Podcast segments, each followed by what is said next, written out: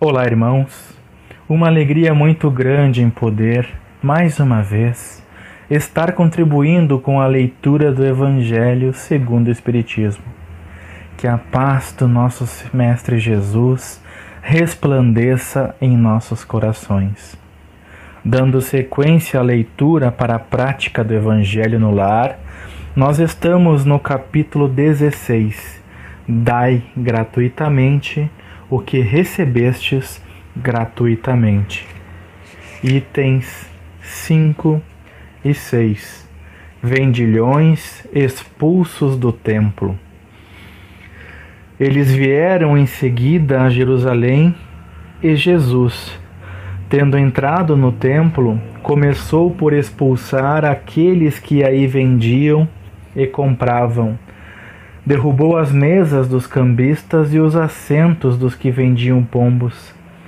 Não permitiu que ninguém transportasse nenhum utensílio pelo templo. Ele os instruiu também, dizendo-lhes: Não está escrito: Minha casa será chamada casa de orações por todas as nações? E todavia fizestes dela um covil de ladrões.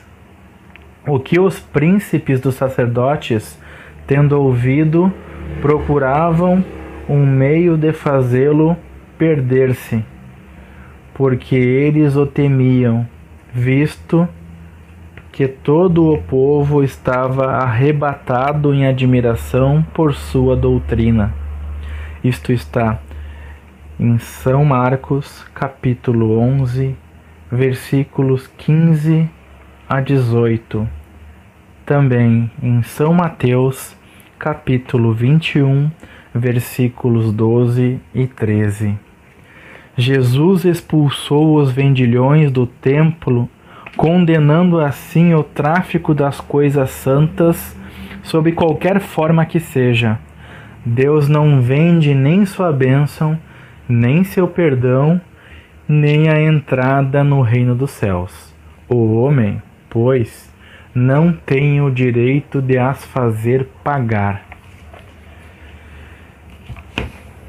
Meus irmãos, é oportuno esclarecer de antemão que a palavra vendilhão significa mercador, vendedor ambulante. Nessa passagem se referem àqueles que praticavam comércio no Templo de Jerusalém. Embora seja um capítulo breve do Evangelho segundo o Espiritismo, ele nos possibilita grandes lições e inúmeras discussões acerca deste tema.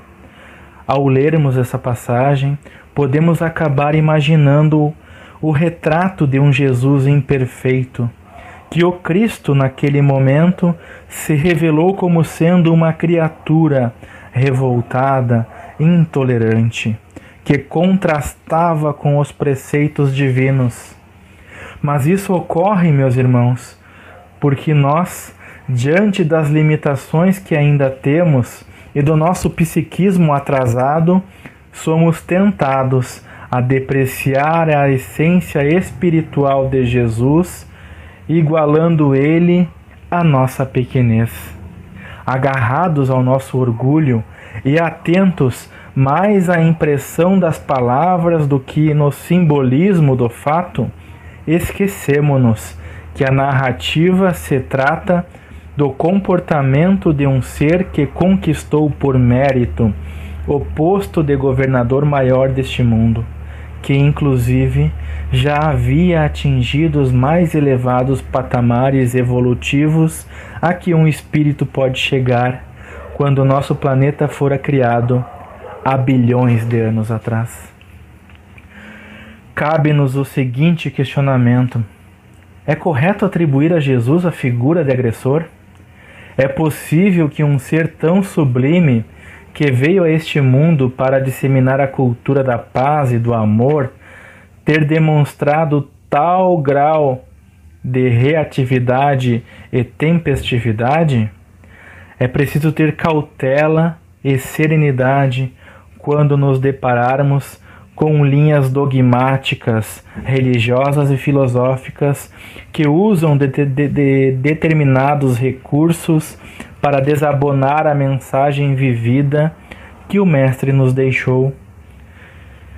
Devemos considerar a atitude de Jesus não como um reflexo de limitação ou incapacidade, mas por adequar-se à maneira que se fizesse minimamente compreendido, respeitando os costumes daquela época.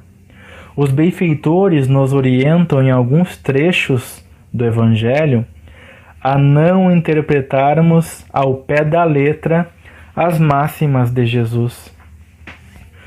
Muito provavelmente, Jesus tenha adotado tal postura enérgica, porque havera de saber que somente desse modo sua mensagem iria impactar naquele tempo, ultrapassando os séculos e permanecendo viva pela eternidade, ou até que tenhamos condições de dissecá-la e compreendê-la na integralidade. Outro aspecto da passagem que devemos refletir é sobre o que o Mestre condenou naquele instante. A advertência dele transcendera os limites físicos do templo, rechaçando toda a prática materialista ou sacrificial como forma de barganhar com Deus e adquirir privilégios ou seja, desta forma Jesus combate a ideia que infelizmente permanece presente até os dias atuais de que é possível negociarmos com Deus de alguma maneira, de que Deus pune ou recompensa. Diferente de retribuição.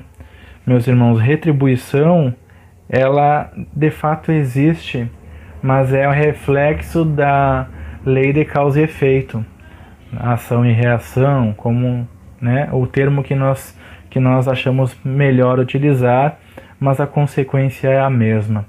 O que de fato nós devemos entender que não existe é a figura de um Deus que pune ou recompensa, que trata as pessoas de maneira diferente, alguns são privilegiados, outros são condenados a sacrifícios eternos.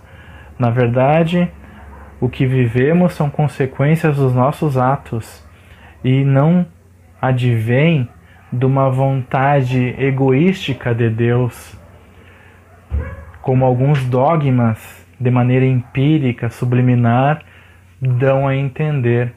Então precisamos ter cuidado e esses dogmas, eles vêm desde essa época, desde os tempos primitivos, como forma de controlar ou obter ganhos em cima das pessoas, sobretudo das mais fragilizadas.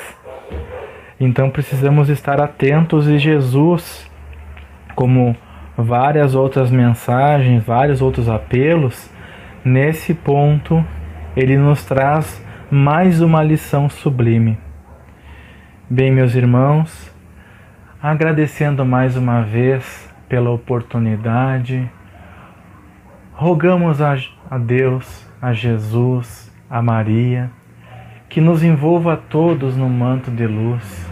Pedimos aos amigos espirituais, aos socorristas do espaço, que possam interceder por nós, que possam visitar nossos lares, nos auxiliar no que for necessário, nos amparar, nos inspirar, nos guiar, de modo que possamos todos nos tornar pessoas melhores.